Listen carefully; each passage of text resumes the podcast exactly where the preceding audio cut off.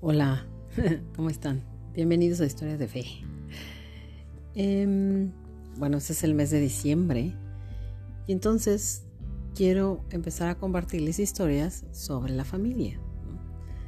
Como el día 26 celebramos, a la Sagrada Familia de Nazaret, pues se me hizo muy importante ¿no? hablar sobre esta institución ¿no? que ahora está tan atacada. Bueno, empezamos. Esto, esta historia viene en el libro La paz tendrá la última palabra. Y se llama Familia, no te dejes destruir.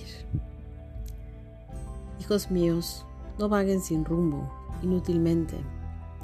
No cierren el corazón a la verdad, a la esperanza y al amor. Todo lo que nos rodea es pasajero y todo se derrumba.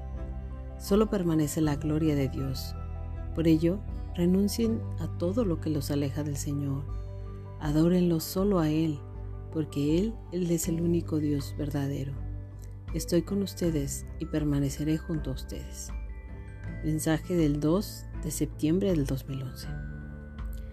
¿Por qué la familia parecería derrumbarse? ¿Por qué Satanás se obstina tanto en destruirla? ¿En qué le molesta a la familia? Está claro, si la destruye, habrá destruido a la humanidad.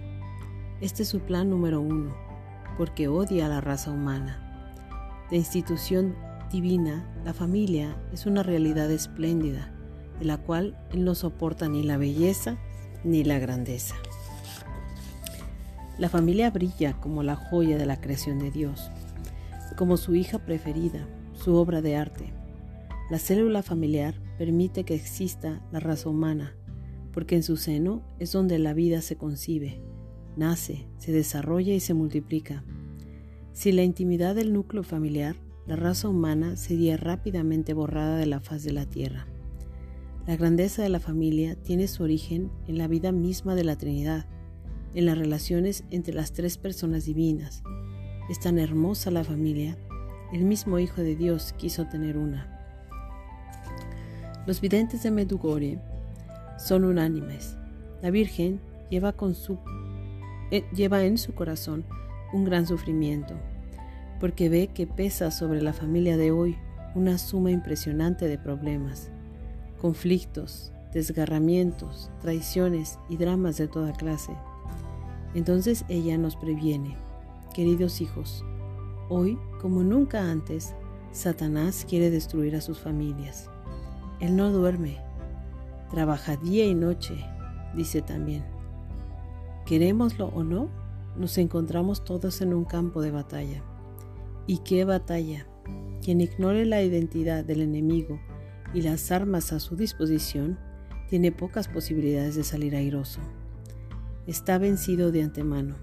Es por ello que después de tantos años nuestra Madre del Cielo viene a decirnos y a repetirnos de que de qué combate se trata y cuáles son las armas seguras que nos permiten alcanzar la victoria. Si la Virgen nos precisa que Satanás quiere destruir a la familia como nunca antes, es que la hora es grave. Si recordamos los estragos ocasionados por el enemigo en los siglos pasados y hasta qué punto llega su crueldad, ¿qué decir de su actuación de hoy en día?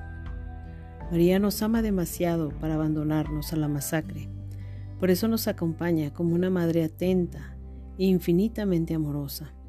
También nos educa y nos indica los medios eficaces puestos a nuestra disposición. Inútil ir a buscar a otro extremo del mundo armas sofisticadas o seguir nuevas iniciativas complicadas y costosas. Inútil contar con los políticos. No. Las armas ofrecidas por la Virgen son una simplicidad sorprendente, hasta infantil diría, después de Dios mismo, quien mejor que ella conoce los puntos sensibles y las debilidades del enemigo. La primera arma propuesta por la Virgen Inmaculada, arma imprescindible, sin la cual ninguna batalla se ganará, es la oración en familia. Recen en familia, queridos hijos, y pidan por la familia la oración en familia es el remedio para sanar al mundo de hoy. Esto se lo dijo a Iván en julio, de en julio del 2013. Luego nos explica por qué la oración en familia es tan poderosa para proteger y hacer crecer a la familia. A los jóvenes del grupo de oración que ella misma formó en Medugorje, durante siete años consecutivos les explicó. Cuando los miembros de una familia se reúnen para la oración, Jesús llega a esa casa. Esto es Evangelio puro. Cuando dos o tres se reúnen en mi nombre, estoy yo en medio de ellos, nos dice Jesús, en Mateo 18, 20. En realidad la meta de la oración en familia es precisamente dejar entrar a Jesús en nuestra casa. Cuando la Virgen habla de la familia, se puede considerar que incluye también a las familias religiosas y a las comunidades. Si la familia reza cada día, Jesús honra la invitación que le ha sido hecha y permanece entre los suyos. No creo que Jesús diga a esas personas, bueno, ahora que la oración está terminada, hago mi valija. Buenas noches. Nos veremos en otra oportunidad.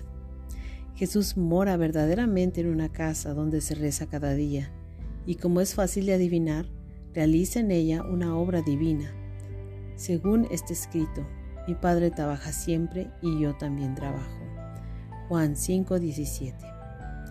¿Cuál es el trabajo que realiza Jesús? Con una inmensa felicidad comparte sus tesoros con los suyos, los distribuye con generosidad, da paz a uno, consuelo a otro, saluda a un tercero, el arrepentimiento, el valor de perdonar, la alegría de vivir, etc. Hace disminuir los niveles de todos los virus internos que destruyen a la familia, el odio, los celos, la envidia, sin olvidar las funestas prácticas del ocultismo o la pornografía, que se extienden como hongos venenosos y cuyos efectos destructores no necesitan demostración. Por otra parte, Jesús eleva el nivel de todo lo que construye y embellece a la familia. La unión de los corazones, el respeto mutuo, el cuidado al otro, la ayuda en las dificultades, etc. Jesús reside entonces en esa casa, con todo su entorno celestial, que la familia acoge en su oración. Toma posesión de los diferentes lugares, ocupa su espacio y la casa se llena de su perfume de santidad. Cuando Satanás y sus ángeles caídos, siempre a la búsqueda de nuevas residencias, se acercan a esta casa para destruirla y destruir a la familia, como ven que Jesús habita allí, se sienten entonces desarmados y huyen aterrorizados. Jesús ha vencido a Satanás en la cruz, y su sola presencia es para él una insoportable quemadura que lo ahuyenta. Satanás se vuelve impotente no solo en nuestras propias familias, sino en tantas otras que no conocen aún a Jesús y que se benefician con nuestra oración. En otras palabras, si nos preocupamos por invitar cada día a Jesús a nuestra casa, Él será nuestro fiel y seguro guardián, el garante de nuestra paz. Una familia que reza es una familia que construye una barrera contra el destructor. ¿Y dónde está la barrera de las familias que no rezan? Muchas parejas piensan, nos está yendo bien en todo, nos amamos mucho, tenemos casa, trabajo, salud, tiempo libre, los niños tienen buenas notas en el colegio, no necesitamos rezar. Pero nada de eso atemoriza a Satanás. Solo Jesús tiene el poder de desarmar al enemigo por la sangre de su cruz. Porque tantas parejas jóvenes llenas de la mejor voluntad y con un sincero deseo de fundar una familia duradera, se hunden al cabo de algunos años de matrimonio, algunas veces hasta de meses, y piden el divorcio. Asistimos hoy en día a una verdadera epidemia. Pensaba tenerlo todo, pero sin Jesús en el centro de su vida, que tenían en realidad? Que los padres recen con sus hijos, que los hijos recen con sus padres, nos dice María. Así, unidos en la oración, Satanás no podrá nada contra ustedes. Esto se lo dijo la Virgen a en 1982. Queridos hijos, no piensen que tendrán paz en sus familias si no ponen a mi Hijo Jesús en el primer lugar. Jesús es la piedra angular de su casa. Bueno, así debe ser, ¿no? Híjole, bueno, este em, no es un artículo, bueno, pero esto, em, esta historia que escribió sobre Manuel es muy larga. Entonces la próxima semana les voy a seguir relatando lo que sigue de la misma historia, porque la verdad es que tiene puntos muy interesantes, em, que nos aclaran mucho sobre la crisis que está pasando en la familia el día de hoy, ah, ahora. ¿no? Em, y bueno, no se olviden de este consejo que nos da sobre Manuel. Que Jesús sea la piedra angular de nuestra familia. Así todo irá bien y Satanás se quedará fuera. Ok, nos vemos la próxima semana con más de Historia de Fe. Bye.